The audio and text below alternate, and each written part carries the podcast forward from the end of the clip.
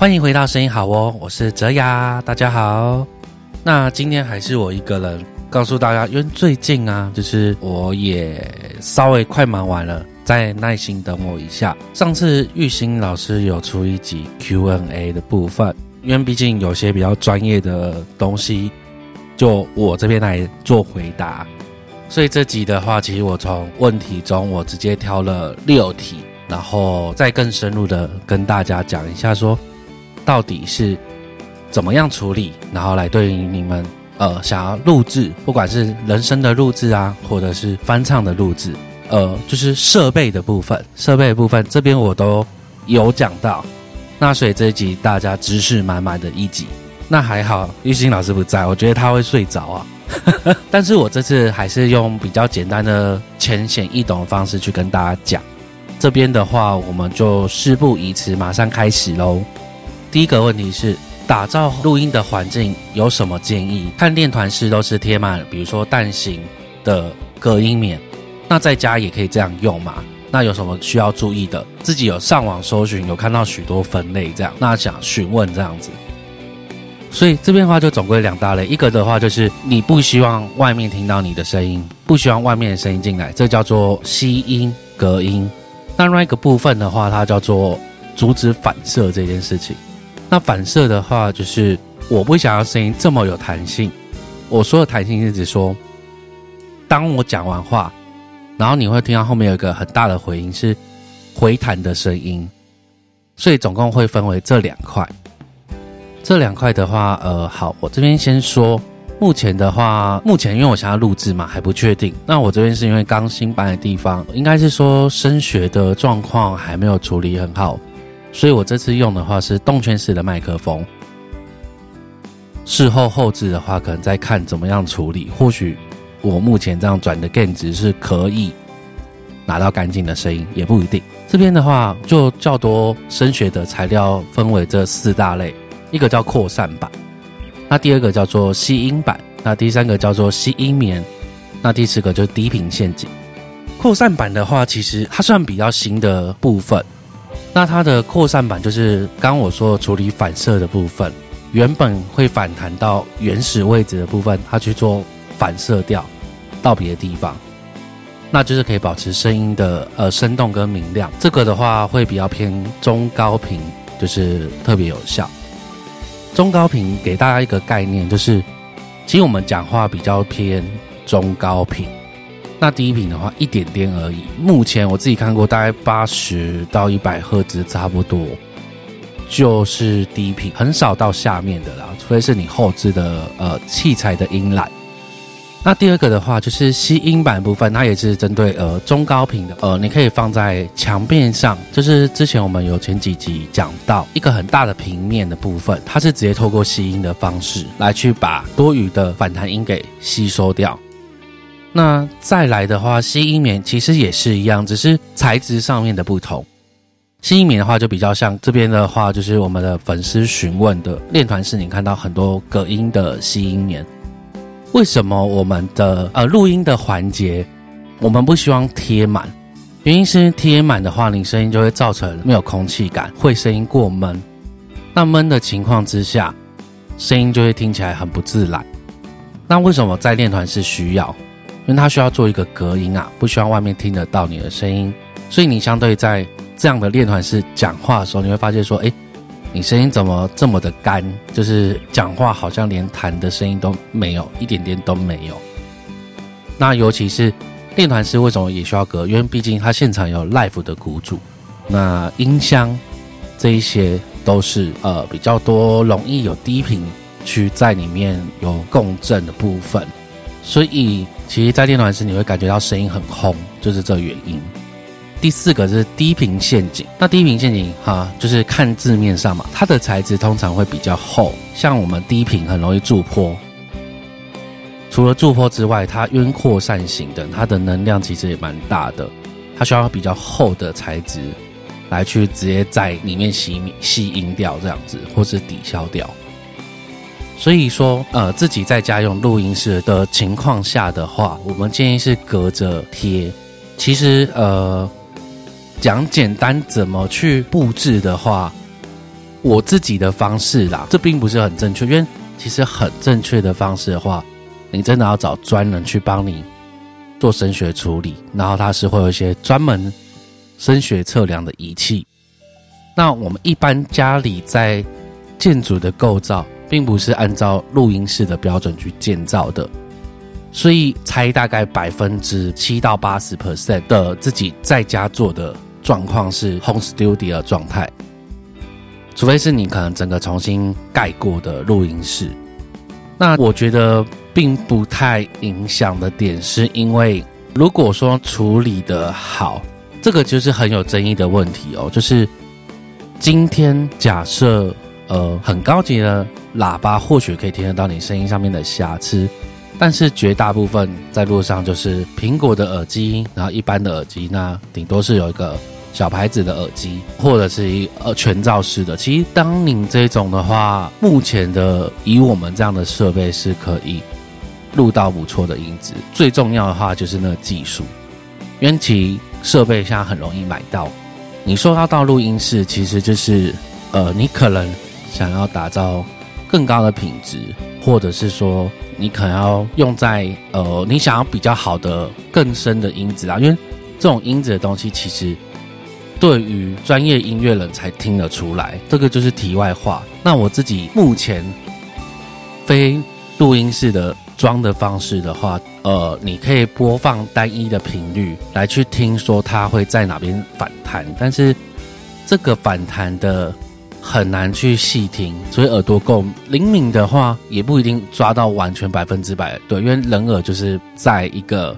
非数位的零一零一的状态下去听的，相对不会到这么的精准。基本上，像我自己在做的时候，我会先处理呃声音听起来会不会有回音感。再来的话，比如说我们自己有喇叭，可能要注意低频陷阱摆放位置，甚至是说网络上也有参考图，但是真的就是自己用去听的，因为每个房间的。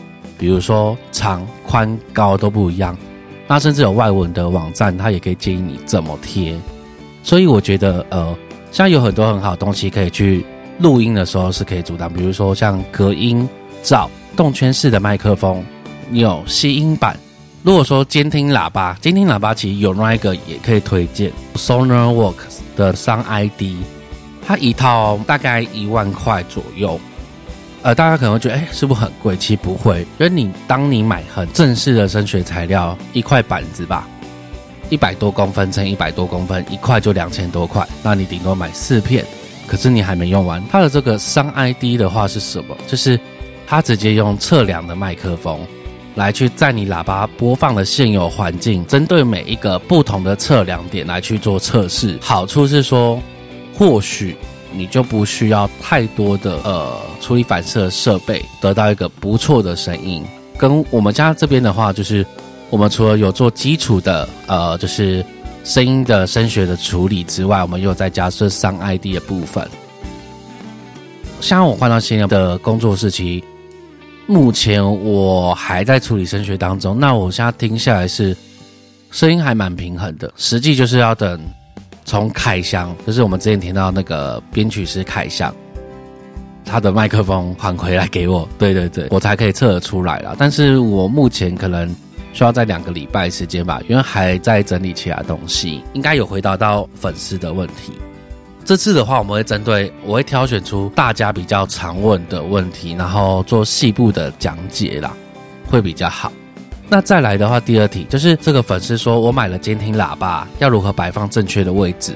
那他有看到说有的大录音室会有用民用的喇叭，但泽耀老师不是说不建议混音是用呃民用的喇叭吗？好，这个哎，我觉得这个问题还不错。监听喇叭摆放的位置，其实这网络上有很多数据可以参考。一般的话，其实我们不会直接把喇叭放在靠墙上面。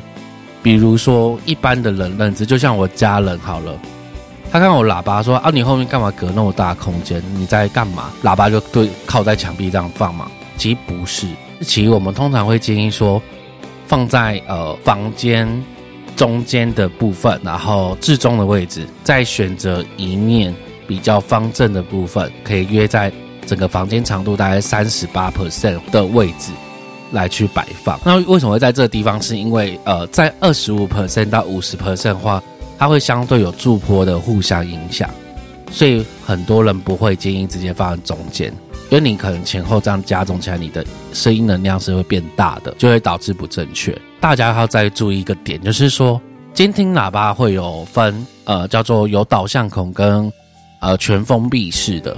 离墙这边的话，我会建议说，假设你的空间有大的话，其实可以离墙三十到五十公分，就是喇叭的尾巴，喇叭摆放的位置要与你坐的位置成一个等边三角形，就是相距至少一百二十公分以上。这个要看尺寸哦，像我现在目前放下来的话，五寸的喇叭，那我已经放到这边，这样看下来应该是一百八，就是一百八对一百八。因为我之前大概在我住的地方大概抓一百三左右，差不多。然后记得大家就要成六十度角，比较平衡。导向孔的部分设计是因为，因为像声音嘛，就是它会有声波的部分。那其实，在驱动空气的声波的话，会有一个反向位的声波。如果把它导出的话，会相对让你的声波互相累加，让你的声压更大，那就可以拓宽下潜。什么叫低频的下潜呢？一般我们可能喇叭目前呐，平均大概是五寸的话，大概五十到六十赫兹左右是最低的底线。那它有可能会推到四十三呐。或是四十五啊之类的难下潜啊，通常我们在买喇叭的时候，会有看到一个 sub，就是 sub 的监听喇叭，它一般会落在最低的话，可能二十赫兹到八十赫兹之间，甚至有些到一百多是重叠的，就看他们当初怎么去设计那个平衡的交越线。那交越线其实之前有跟大家解释过，就是说不可能只用一个单体去播放全频率。它会有一个电路上面特性的没办法到达的地方，所以比如说像我一般的监听喇叭是双单体嘛，双单体会有一个交越线，通常交越线会在中频。其实这个就很后面就见仁见智，就有些人会觉得说，诶，你家买呃这样子的喇叭，接下来往上升，你应该是要买三音路的喇叭。那有些人会觉得说，诶，我直接买 sub 就好了。这个真的是因人而异，每个人建议不一样，就是自己去查资料，自己去思考，看要怎么运用。导向孔的部分，像我这台 EVSC 系列的话，它导向孔在后面，所以其实我这边导向孔后面，我就直接装了吸音板跟我的低频陷阱。目前呢，我自己听下来是平衡的，目前没有过多的突起的频率。但是我目前听下来是我的空间，因为空间比较大，所以回声感比较重。那我目前麦克风的前面跟喇叭的后面，因为我现在是对电脑讲话嘛，这一块是处理好，只差我背后的部分还在做整理。我这边还有解决就是靠近马路边的问题啦，这我还在思考怎么去处理。基本上喇叭位置应该是定位了啦，然后只是在做用那个商 ID 的部分来去做校正。刚刚还有他有问说，为什么大录音室会有民用的喇叭？但呃，泽亚老师不是说不建议使用。我最近也有看到，那其实确实会有用民用喇叭。一般在混音上面，我们比较少会用民用喇叭，是因为我刚刚说的就是它会有调过它的音色嘛，就是。可能低频跟高频都特别的突出，那相对就是会比较不精确。所以你在大的录音室，你看到会用民用喇叭，通常是在母带的部分。那我这边还一样讲细一点，就是混音是用来平衡乐器的大小声、前后距离的位置。那这时候音量不一定会很大。那母带的话，它是会去测试说，我今天在车用的喇叭、一般民用的喇叭。甚至是说单声道的喇叭，呃，应该是说一直会有一个争议点，是说，呃，像我自己好了，我们的概念会比较像是我们在好的喇叭上面混到很正确的样子，然后母带这样，那顶多我们会在有一个叫 Max Q，它是单声道喇叭。为什么我们会去听单声道喇叭？是因为，比如说像电台啊，它其实不是发送双声道。它电台发送在车子或是收音机上面的时候，其实是单声道。那你会在车上听到双声道，是因为它就把把它变成两轨放出来。那其实单声道也是有立体感的，只是不会来的双声道这么多。再来的话，就是我觉得也有人用，我有看过有人用 PA 的喇叭，也是为了去听。假设我今天在户外场地用了这个 PA 的喇叭，听起来大家听众听起来的感觉是怎么样？呃，在低频的部分，我们可能用监听耳机来去抓它的低频准不准确，这也是一种方式。这个其实就是变说用观众的角度来去。听母带这件事情啦，比对使用这样子，希望回答到观众问题，是不是这集知识满满啊？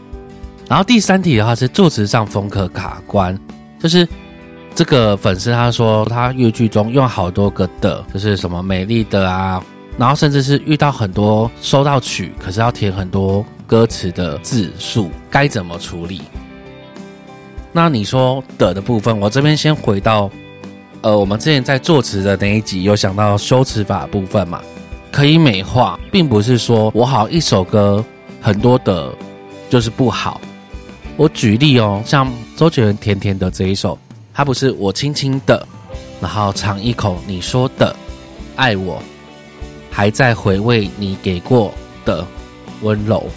它其实你跟着唱跟着哼，听起来不会有。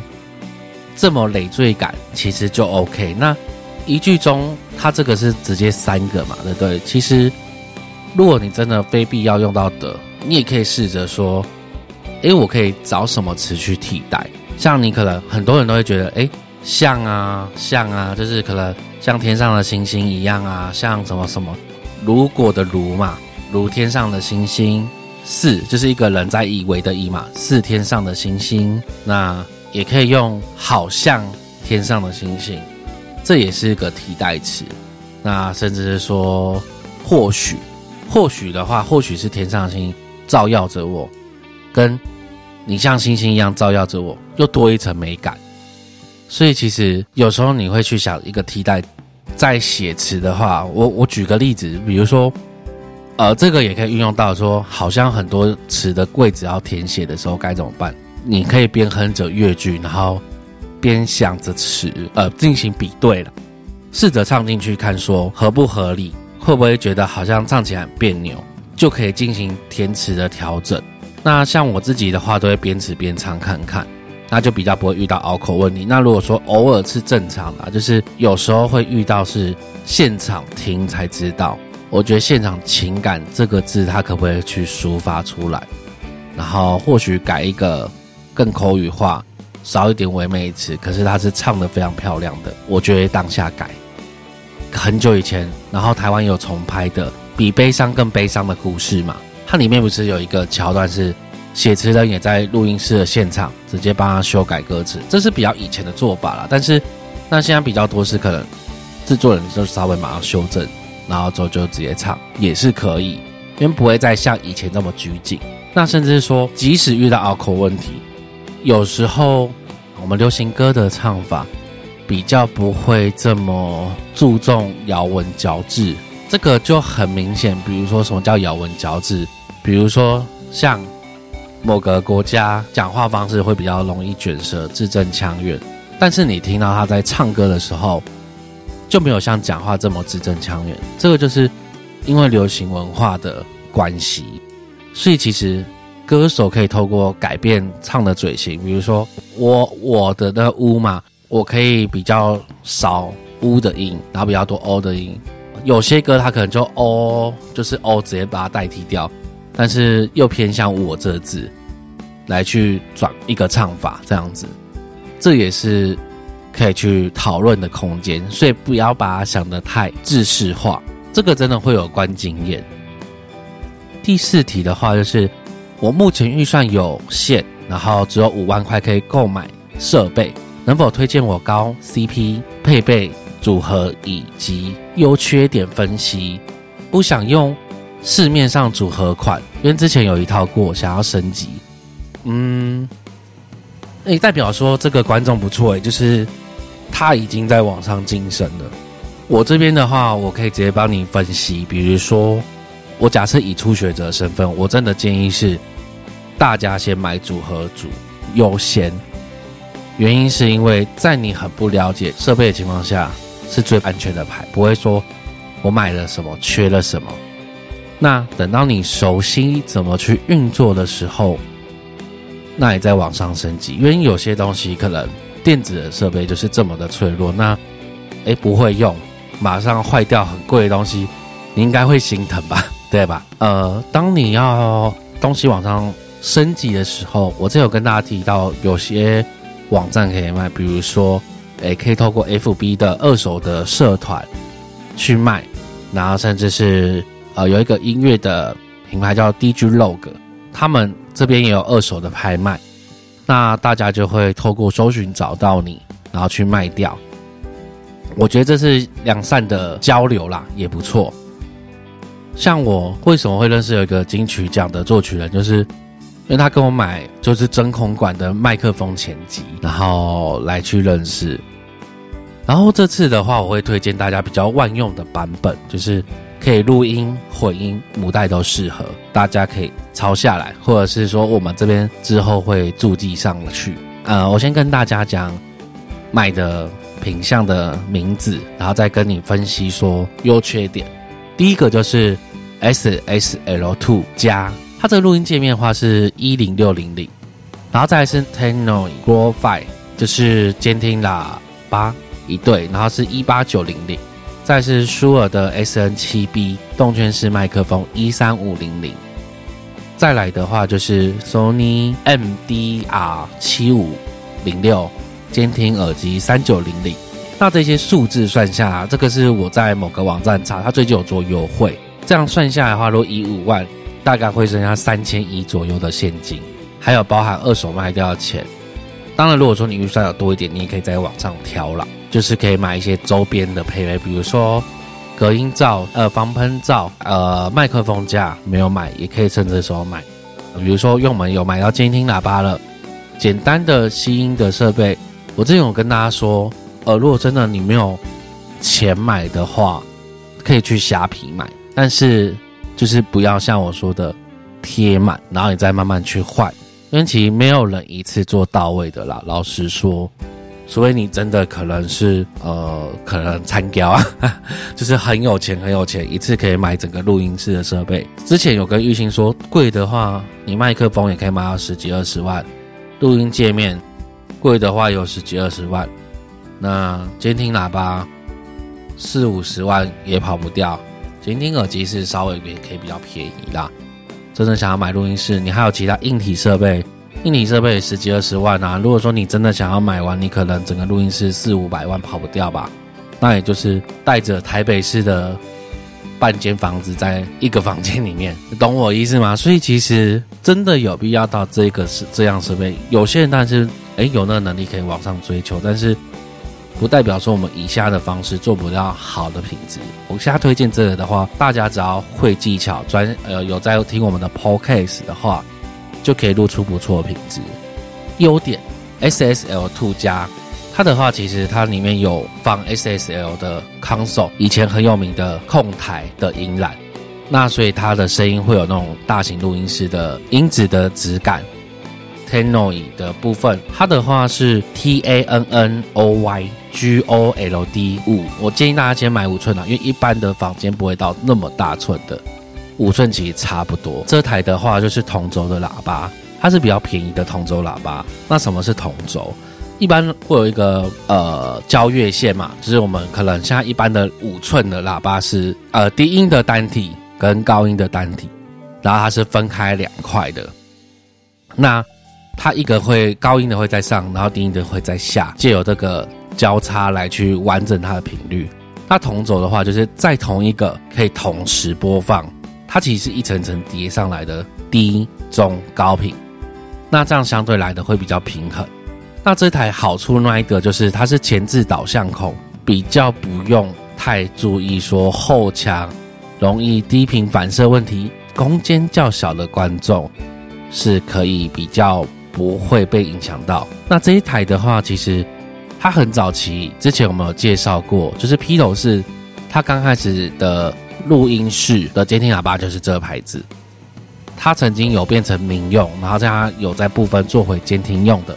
那像台湾很多大录音室也用此喇叭作为母带，它的话有一个 gain 值的转钮，可以去调整高频的部分。那如果说你比较想要，它这一台的话是低频比较多，那你想要高频也多一点，比较像娱乐性的话，就可以把高频转多一点。那当然相对它低频的部分，借由监听耳机或者是依照你听的习惯来去调整它的低频，它相对低频会有。稍微一点点过多的问题，哎，我先讲到缺点的部分，没关系。那在舒尔的 S N 七 B 的部分，它是动圈式的麦克风，但是它收音的品质堪称电容式的麦克风。原因是因为它高频不会像动圈式的会被卡掉，因为像动圈式的话不容易收到环境的杂音。那其实这一个的话，有些 rap 的歌手，呃，抒情歌的话，比如说。Michael Jackson，他就是用这一支麦克风的前身来唱《站立》这一首歌，其实都还不错的音质。那再来的话，就是 Sony 的七五零六，那这支是很多日本歌手或者是录音师必备，因为它对于人声这一块有特别清晰，然后可以判断你录进去的声音的音质好或坏。这边的话，在人声后置的时候就比较好处理人声的细节，这个是我推荐这一组原因。等于说。耳机你在人声后置可以处理好，麦克风你录进去不用太多的处理空气的杂音，那又可以录到相对完整的声音。那监听喇叭又是可以校正级，那 SSL Two 它就是进去的声音是好的，原因是因为其实当你在呃慢慢越会器材的时候，最主要最主要很影响到的关键就是讲白话一点就是收入。跟放出就是 A D 跟 D A 的部分，A D 占很重要部分，A D 就是我现在讲话，透过麦克风，再进到线材，再进到录音界面，再进到电脑变成数位，这个过程很重要，这个就影响到你后面的声音的所有成败。为什么很多时候玉兴老师他们在问说，呃，我 Podcast 怎么样声音录得好，可不可以靠后置来做处理？其实，其实真的决定在录音的部分。那像之前有跟月提到某些抖音的歌，在监听喇叭上很明显听得出修音的感觉，那甚至是大修。之前流行很多首，我就不说哪几首很朗朗上口的歌，我放在监听喇叭里面。第一个，它的声音这么厚实，是因为。它有三四轨的人声去叠起来的，那嗯，见仁见智啦。我我个人觉得不会很喜欢这样的歌，是因为不是歌手真正的声音听起来是很有情感，然后甚至会让我有点掉线，就是诶，明明就很好听的背景音乐，可是声音是唱的不好，然后被这样处理过，那真的有些好修好了。可是，呃，其实修音很明显，很明显。如果大修的情况下，你会听到很多机械高频，大概呃四千 K 赫兹左右，跟八千 K 赫兹左右的数位噪音，那那个是很难完全根除的。所以听完前阵子有一首歌，两个字的，跟某个台湾曾经的马来西亚艺人的歌名一样的。那个歌手我就不说谁，修音感很重啊，我听的时候很尖锐，真的很拖那感情啊。但这一首歌的本质是好，整体制作是好，可是就差人声，是稍微的有点可惜。然后讲缺点部分，SSL Two 的部分，它是设计稍微有点复杂，它是以康索的角度去想，所以呃，你可以决定说。你要送入多少背景音乐，送入多少人声，你可以怎么去回接？就是它会稍微比一般你看到是说低中阶的录音界面稍微复杂一点，但是它功能很强大。那那个 S N 七 B 的麦克风的话，声音相对电容式麦克风会比较浑厚一点。那如果说想要轻柔的一点声音，或许会不适合。那七五零六这一支的话，就是收你的监听耳机。比较不适合混音的时候用，因为它比较偏向人声后置用。那比如说，你想要在混音的时候也可以用监听耳机的话，我反而会比较推 N 五零 X 跟 DT 七七零这一两支，它价格会落在五千多块，就看你的预算。就个人的经验啊，N 五零 X 的话，它的空间感稍微弱了一点，它的低频会显得比较厚实一点，所以会导致说它空间比较少。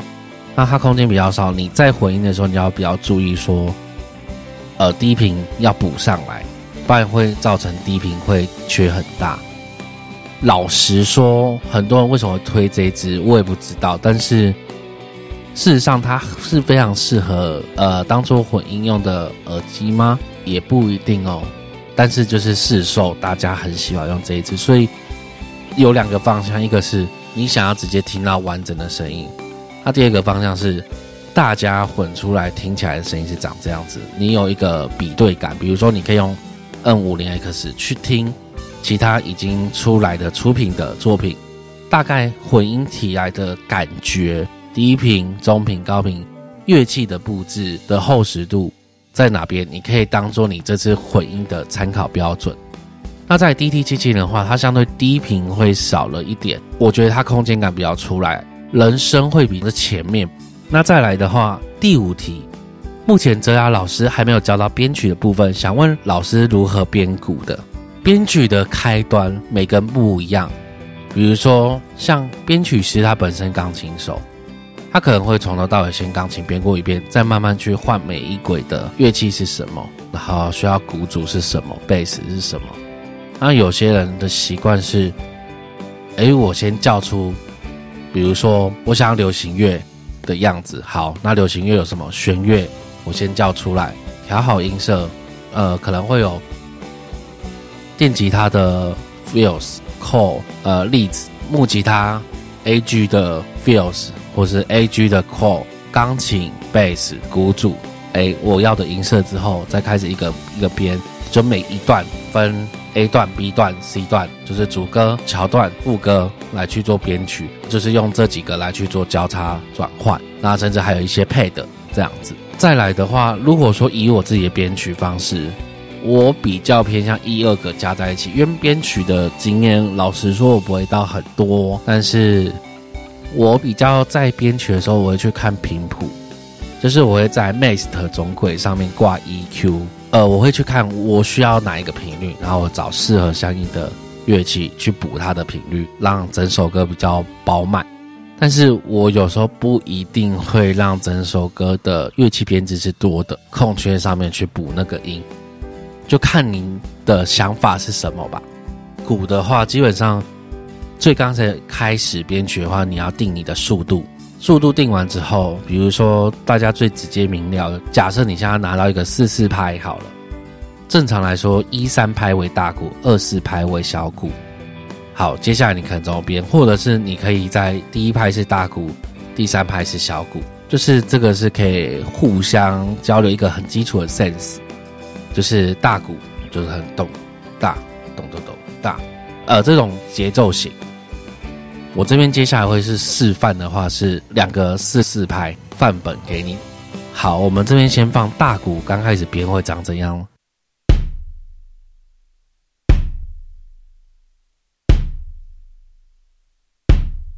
那你接下来应该是会得到一个完整大鼓跟小鼓的。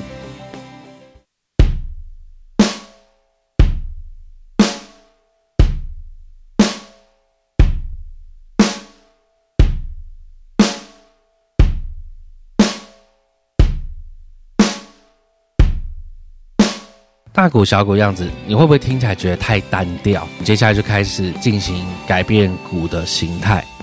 好，接下来我改变鼓的形态是长这样。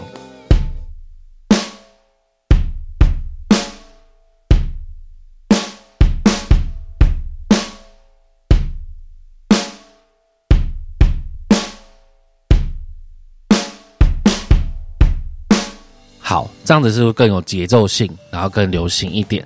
这边的话，就是你可以利用呃，因为我们一般正常四四拍的情况下，就是只有四个音符嘛，你可以把它变成八八八拍。比如说我在第二拍的反拍的时候，呃，加一个大鼓进去，让它有一个回弹的感觉。这是可以大家试看看的，让它做一个反衬，比较有一个节奏的 group 在里面。然后接下来的话，我们是不是可能要加一些呃 sing？比如说，假设我们现在编的这一段好了，它是在副歌，因为副歌鼓会比较满嘛，那我就加 sing，然后之后再来，我这边是加 open head。但是你仔细听到时候 open head，我加一些。正常来说，如果你想要编得更真一点。其你的编曲软体会有乱数，让你的 hate 不是打在这么精准的位置。原因是因为 hate 真的在人耳上面打不会到每一下都这么刚好。但是我觉得你要用听的，有时候你可能调不是这么刚好，你反而会听出它的拍子很奇怪。所以这个是大家注意。像我这边的话就是没有调，但是我调整它的音量大小，这个是大家要注意，不是说每一个。每一颗的音量都是一样的，就是你要去细雕。那通常在呃正拍的时候会比较大声。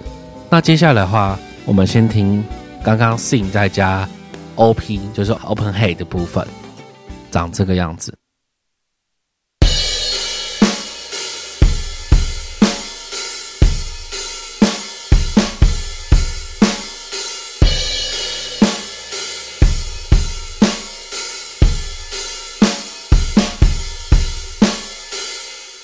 那接下来我们再加入过门，比如说我们在进副歌之前，可能会听到通痛鼓，然后可能会听到 sing 吧，或者是 ride 的声音。这边我会讲的比较深入一点，就是大家有有兴趣的话，可以往前几集听鼓的部分。那真的不知道的话，大家一样可以在下面留言，我会再针对问的问题再讲。然后这时候，呃，你听到通痛鼓进来过门的样子是长这个样子的。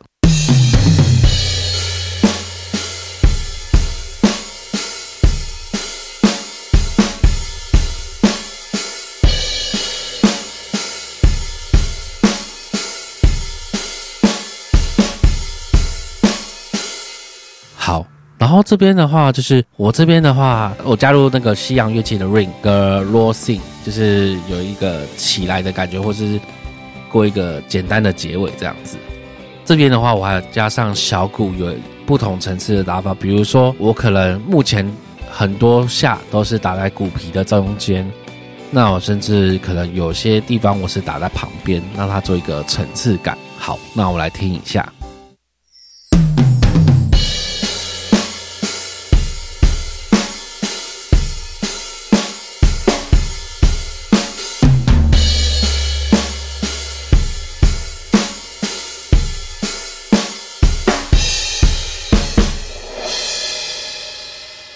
那这个是一般你在流行乐上面，这个其实我编的很简单。通常在过门的地方，就是完成四次拍四个之后，就是一个乐句嘛。这个是大家一个类似的 sense，然后你就会做一个过门。那等于说我会在呃四个四次拍的时候做一个简单的比较大的过门，然后在两个。四字拍的时候，我可以做一个比较小的小动态的过门嘛，有一个跳跃的感觉。因为我们下棋很容易是在加电子鼓嘛，那我这边也是加一个基本的电子鼓，让它听起来更流行。那长这个样子。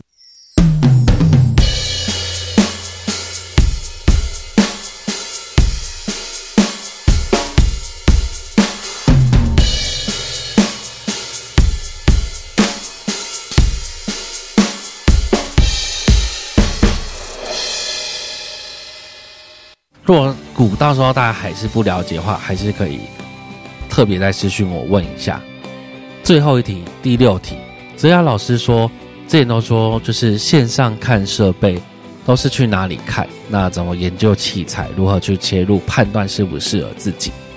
诶，这个问题也问的不错。好，我觉得音乐这件事情，回到音乐这件事情，是你听得顺耳就是好东西。那。你说要有一个标准，也是有标准啊，只是说这标准可能不是这么的严格严谨。除了刚比如说摆放的位置啊，那些那个是一定嘛，因为毕竟那个就是声学的定理在那边。但是声音的喜好就不一样。比如说我举个最简单的例子，像我自己吧，我自己像我用那个呃 EVE 的 SC 系列，它的好处是因为直接出来是数位声音，就是它把不足的频率直接用数位声音补出来，所以相对我会听我的声音会听起来比较干净，然后比较呃比较可以听到频率的细节。那好处是什么？好处是我觉得比较好切啦。去听 EQ 的东西，或是你要做音栏的东西，做出来的声音会比较平衡，这是我个人习惯。那像我另外一个编曲师，他 LYD，他比较偏向是温暖的声音，然后比较偏实际的感觉，所以他混出来的声音放在我这边的话，我听得不习惯，我会觉得太瘦、太薄。他可能在他的监听喇叭上面就已经是听到比较饱和的声音，所以它相对就不会加重它的原始声音的音懒。那每个人习惯不同，所以呃，凯翔的话，他是用 General 的一零三二，那台是业界很多老师在运用的，他是买二手。混出来也偶尔会有一个小小这样的问题，那我觉得去听他的呃，去看他的 EQ 频率，凯翔呢会比较完整，毕竟因为他有在接触一些混音呐，那就是再补一些低频，呃，回来差不多。你是说怎么研究设备吗？呃，设备的话，其实我真的觉得在台湾很可惜，台湾在撰写设备的文章没有这么多专业的仪器去评测它。那大多都是纯文字的部分，像我会习惯去看。我先说我怎么看乐器的评价好了，呃，看国外的，国外比如说像大家有甜水嘛，Three Water，它底下有使用者的评价，甚至是会看国际得奖的牌子，监听喇叭是哪一个牌子。那再来，如果说比较亲民一点的话，呃，有一个大陆网站不错，它是叫叉烧网。它的话算评测的机种已经算蛮蛮多的啦，你就可以比如说像它首页啊，它首页就可以选择诶评测，然后它可以针对比如说声卡、话筒，然后音箱、耳机，看说诶它测试的结果到底长什么样子。之前我觉得这方面知识是大陆比较多诶，这我就不知道为什么台湾比较少。呃，这几个评估下来之后。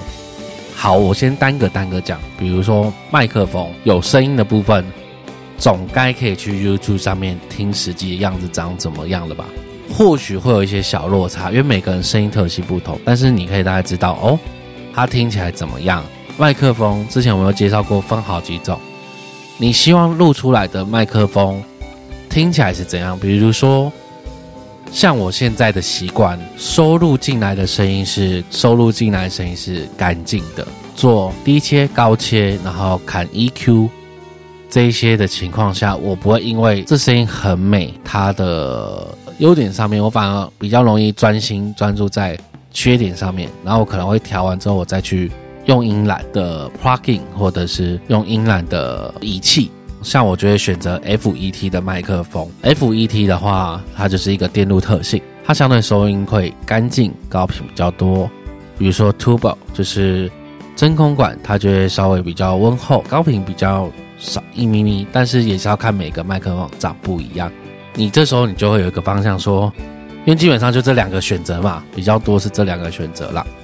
诶，比如说你就会觉得这首歌。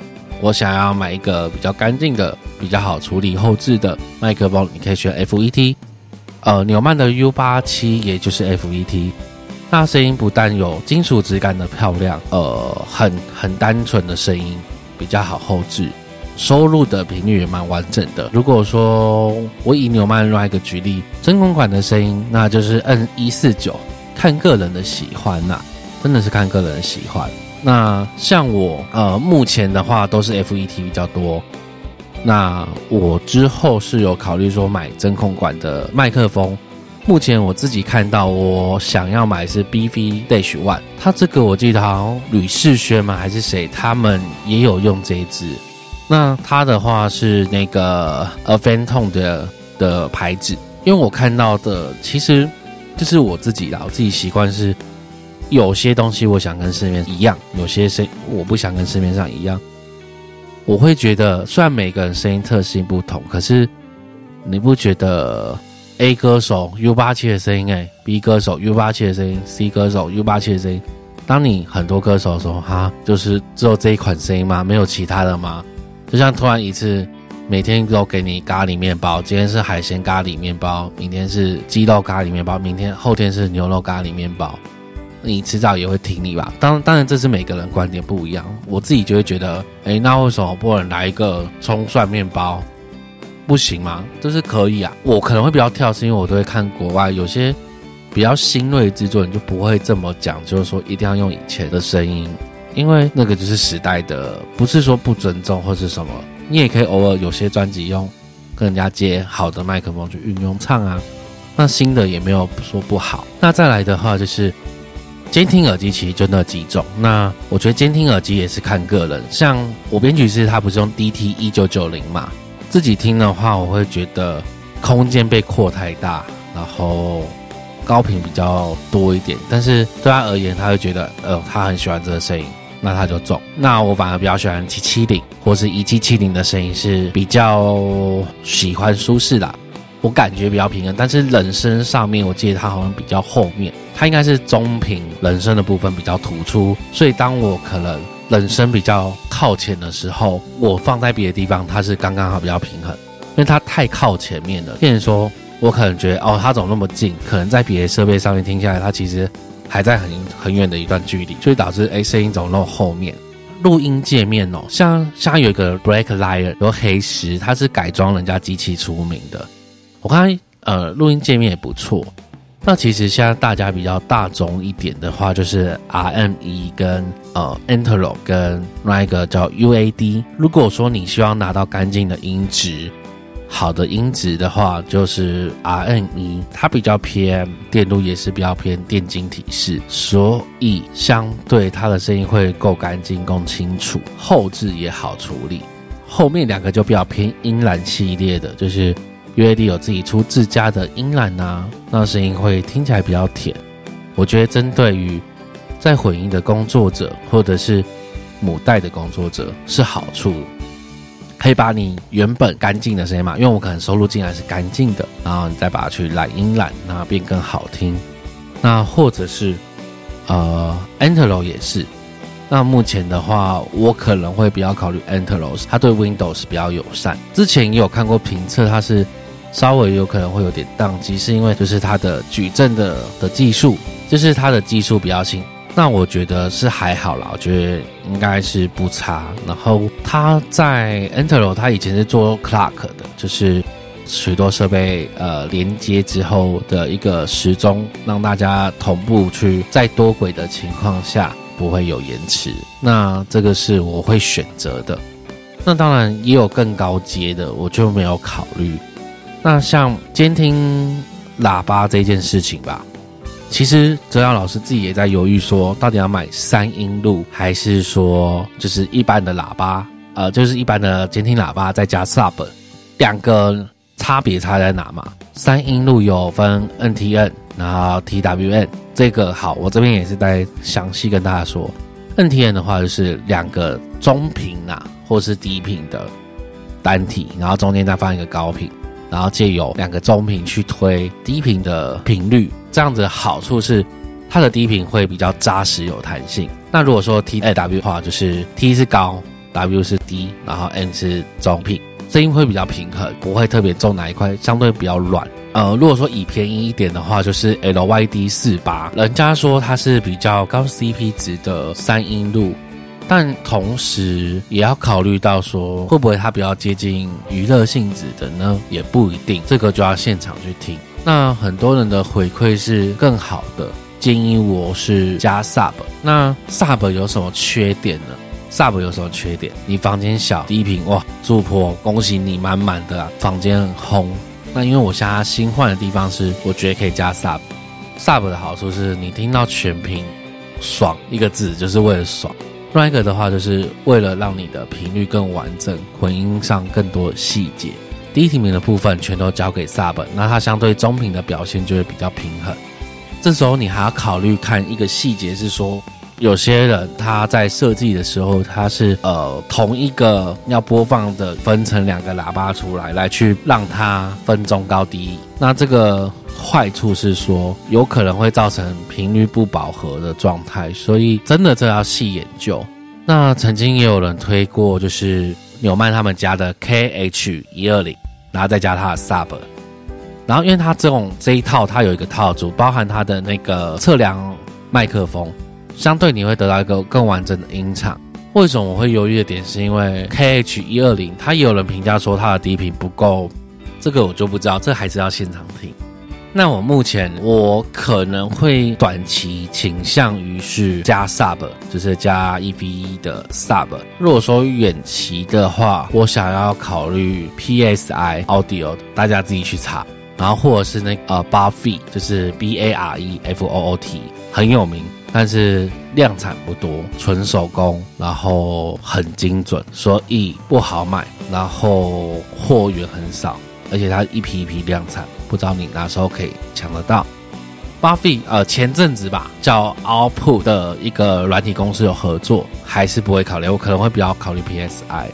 那 PSI 的好处是精准值高，光同寸的喇叭其实它下潜的不会比同寸的来得多，但是。它声音完整性是高，再来的话，麦克风嘛，其实麦克风我除了刚刚的 Aventon 的 BV H 一之外，其实我之前有看到一个 U 八七，它叫做 Peluso P E L U S O，它的话是仿真蛮像，而且是直接用旧的，呃，直接是真的自己生产旧的零件去做，但是它有稍微改良。现在其实你看很多经典款，它其实里面很多都改成现代的电路，那影响到它电路特性，有时候其实并不是这么原始经典的声音。我个人认为，好不好？对对对，但是也有人真的觉得以前老的电路的比较好，那所以我才会选择看到它这样的一个牌子，一支麦克风大概也。六七万跑不掉吧？六七万跑不掉，这个是之后可以考虑的。对，这是我目前正在看跟观望的麦克风。接下来的话，我除了这之外，前级吧，我这一直提到前级，前级其实你说影响很大很大没有错，但是多少人会听得出来不知道。但是如果你喜欢追求好的品质的话，还是一样可以买。就是这种东西是变得很见仁见智。我自己很喜欢的就是，我可以推荐给大家，它叫做逆幅的一零八零。逆幅的话，我其实一直很喜欢它的音染，是因为它可以让低频比较有弹性。一直在看，包含今天我也跟我的呃编曲师聊天聊到，这就有个 H A 八一 A，我很喜欢它的那个声音啊。你们问说八一 A 多少？我记得大概三十万跑不掉，我觉得买那台就够。那甚至说你可以买那个 Mailing Code。它也是呃比较偏 channel 型的前级，呃前级的好处是说你在声音后置的处理上需要花的时间比较少。那你说可不可以软体取代？诶，软体可以取代，但是取代的成分就有点像用机器可能是一百分，然后你用软体做，你可能八十接近九十分。那一般人的耳朵里面，哇，两个都好好听哦，都一百分。那专业的耳朵。可能很精确的那种，可能是七十分对一百分，但是我们毕竟做音乐销售的市场是在大众，所以就是变说我们会遇到很矛盾的点就在这边。我目前还有看到是 Nif Decide 五二一一，大概五万多块，它是两轨 Mono，好处是大家可以查，就是它可以去细调到说 Nif 的音量你要吃到多少的比重。然后你 gain 要怎么调？对，大家一定觉得很贵，但是这真的是我在看的牌子。讲到其他细节的话，我觉得这边可能大家会有点快抗压不住，因为它有一个叫 Sumer 的 Master，它是也是关于后置的实体机器。我现在畅所欲言，是因为玉行拦不住我啊。啊，Compressor 的话也可以啦，但是。我真的觉得有些软体现在做的不错，除非是它有特殊的东西啦。像我的编曲师很喜欢买母带后置的东西，比如说像 Flush，就是 SSL 的 Flush，然后它可以拓宽，那也可以调整一些 EQ 跟 Count。那呃，它还有买。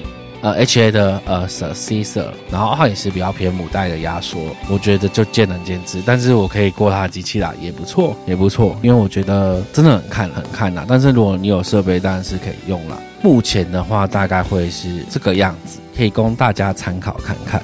那我这边看设备，其实我蛮常会看一个叫做 Roman 的一个网站，它是 T H O M A N N，然后跟 A Sweet Water，那大家可以去看他们的一些评价啊，或者说一些新的东西。我是不定时会上去看的。我我会怎么看吗？就是它有一个筛选的选项，然后我会先从价格高的往下看。然后它可以选择台湾哦，然后英文字台湾的价，对，所以还是多少要一些些英文呢。像我最近一直在看一个叫 AMS 的 NIF 一零七三，想买啊。哦，对，重点线材，线材的话，我现在呃，目前的话嘛，我可以推荐一下哦。对，刚刚因为观众有问到线材。我家用的麦克风，现在大家可以考虑，大概一条是一千五左右，它是那个呃 Summer 的 S O M M E R cable，我是买绿线，就 Gami 的线，这个的声音是会加强你的人声中频，然后声音会比较清晰一点。我试着转接过，然后插到喇叭上面，中频呃就人声部分很前面，哦，它低频稍微会有点感觉我听觉上面是有点切掉。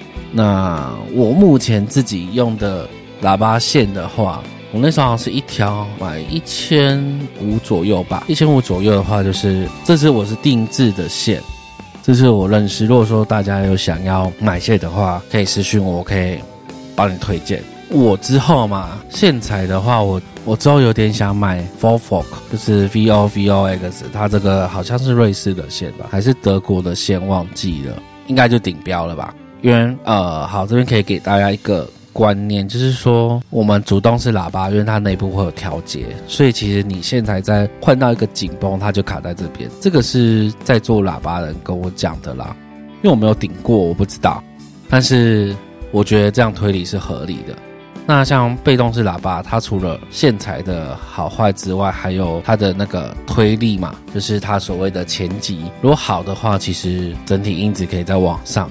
到一个 level 层次，我们现在买的这些线，像呃，你也可以去扬声宝，扬声宝它现在有一个诶 JNC 的线，它一条线我记得一千九，我觉得我我没有很喜欢它的音色，可是编曲是很喜欢，他觉得那样够平衡啊，但是可能在他的喇叭上面适合，但在我的喇叭上面或许有一些差异，所以其实大家都可以参考看看。好的，那这一集其实大家可以自己去。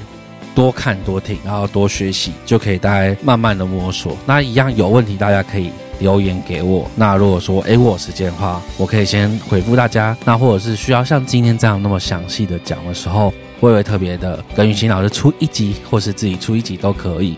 那大家也别忘在底下留言告诉我们。那我们这一集的话就到这里。那我们目前音乐话题中，如果你有什么想知道的音乐知识，欢迎私讯我们，那感谢您收听声音好哦，还没订阅的朋友请按下订阅键。那我们现在已经有，我们已经有开放网站哦。那原则啊，老师最近稍微还是比较忙，我之后会更新文字档上去。那大家也相对可以更了解细节。那这边的话，就是我们每周六中午十二点会上新的一集，以利娱乐的 IG，玉兴老师的 IG。那如果说大家喜欢的话，或者想问的问题，都可以在上面留言询问我们。最新的资讯，请追踪我们的 IG 与 FB，谢谢大家，大家拜拜。